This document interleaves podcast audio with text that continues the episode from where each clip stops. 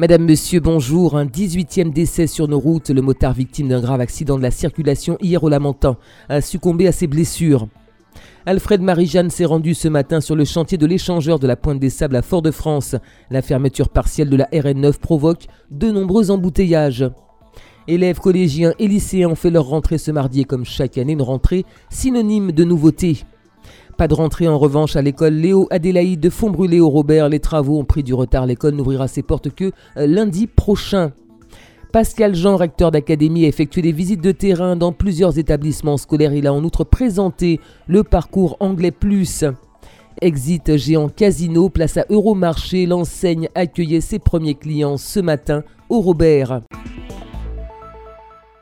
Le motard d'une vingtaine d'années, grièvement blessé hier après-midi après une collision entre son engin et un véhicule, a succombé euh, à ses blessures au centre hospitalier Pierre Zobda Kitman. Les faits sont survenus quartier Roche, carré au Lamentin. La victime avait été acheminée euh, vers le CHU dans un état critique. Cet accident porte à 18 le nombre de tués sur nos routes depuis le début de l'année.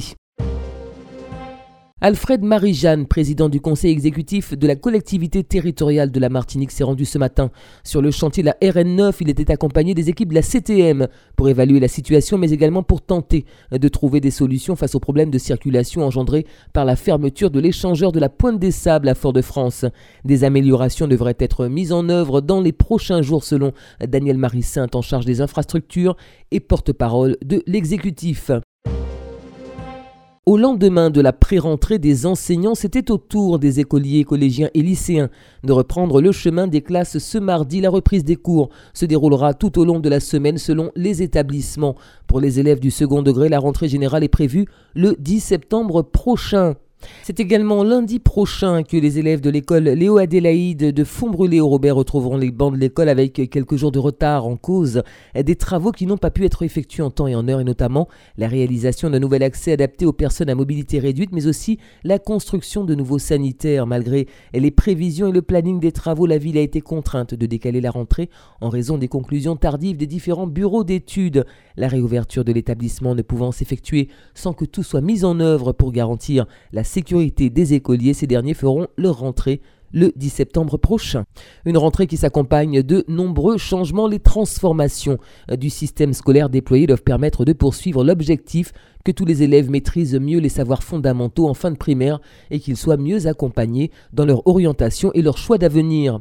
Des évaluations nationales des acquis auront lieu en septembre pour les classes de CP, CE1 et 6e. Cette mesure permettra d'identifier plus précisément les difficultés des élèves pour apporter au plus tôt les réponses pédagogiques personnalisées nécessaires.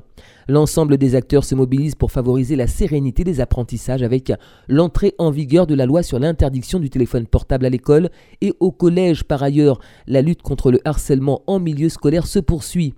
Le plan mercredi est mis en place pour que les communes volontaires puissent être accompagnées et soutenues par l'État pour proposer des activités de qualité. Le dédoublement des classes de CP et CE1 se poursuit dans les réseaux d'éducation prioritaires. Elles compteront désormais une douzaine d'élèves au lieu d'une vingtaine en règle générale. Ce dispositif concerne près de 2000 élèves de CP scolarisés en REP et REP+, et plus de 600 élèves de CE1 en REP+. Pascal Jean, recteur de l'Académie, s'est rendu sur le terrain à l'occasion de la rentrée des classes et notamment au collège Louis Delgrès de Saint-Pierre avant de rejoindre l'école primaire du Mornevert où il a été accueilli par le maire de la commune. Le recteur a salué et encouragé les équipes. Il a mis l'accent sur les grands projets de l'Académie et les réformes engagées par le ministère sur le thème de l'école de la confiance. Il a notamment présenté le parcours anglais plus, un dispositif visant à l'apprentissage de l'anglais dès la maternelle. En lieu et place de l'ancien géant Casino au Robert siège désormais l'enseigne Euromarché qui a ouvert ses portes ce matin. Après une première remise en beauté durant quelques jours, toilettage des espaces verts, Parking rénové, réorganisation des rayons, rien n'a été laissé au hasard afin que l'accueil des premiers clients dans le centre Océanie se déroule sous les meilleurs auspices. L'achalandage des rayons s'étoffera progressivement. En outre, d'autres travaux sont programmés dans les prochains mois par le groupe Bernard Ayotte, nouveau propriétaire du centre commercial jusqu'alors détenu par le groupe Oyoen.